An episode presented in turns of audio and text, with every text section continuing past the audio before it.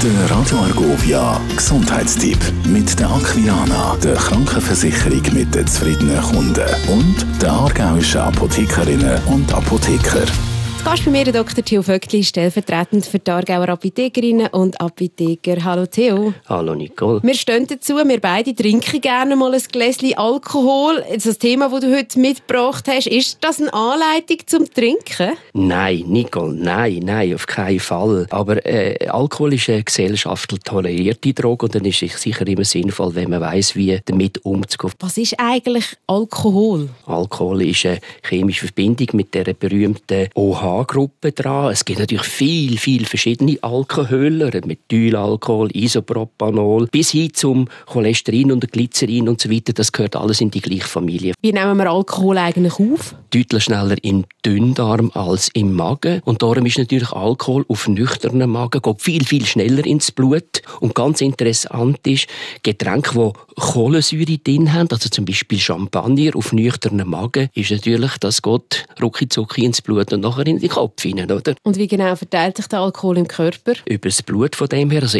gut durchblutete Organe haben eine höhere Alkoholkonzentration. Darum ist im Fettgewebe relativ ein kleiner Anteil. Das meiste ist nachher in der Leber und der Abbau vom Alkohol hat einen Zusammenhang insbesondere mit dem Blutvolumen, das Mann oder Frau hat. Du hast es kurz angesprochen, eben der Abbau äh, vom Alkohol, der Körper baut den wieder ab. Wie genau? Es gibt ein Enzym, das ist die Alkoholdehydrogenase, wo der, dann den Alkohol zu Acetaldehyd abbaut. Und wenn das nicht ausgeschieden wird, dann haben eben nachher die ganzen Katersymptome. Indem die Männer eine bessere Durchblutung haben und einen kleineren Fettanteil als Frauen, tun Männer Alkohol schneller abbauen, linear schneller abbauen als die Frauen. Und sag uns noch schnell, wie wirkt Alkohol? Also ganz sicher auf Gefäß, also auf die äußeren Gefäße, periphere Gefäße, eine zentrale Wirkung hat. Die Gefäße werden zusammengezogen zuerst und äh, es gibt einen Blutdruckanstieg und eine zentrale Erregung und höhere Dosen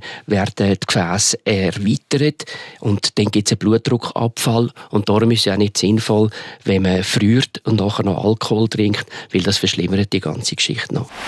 Der Gesundheitstipp mit der Aquilana, der Krankenversicherung mit den zufriedenen Kunden und der aargauischen Apothekerinnen und Apotheker. Radio Arco.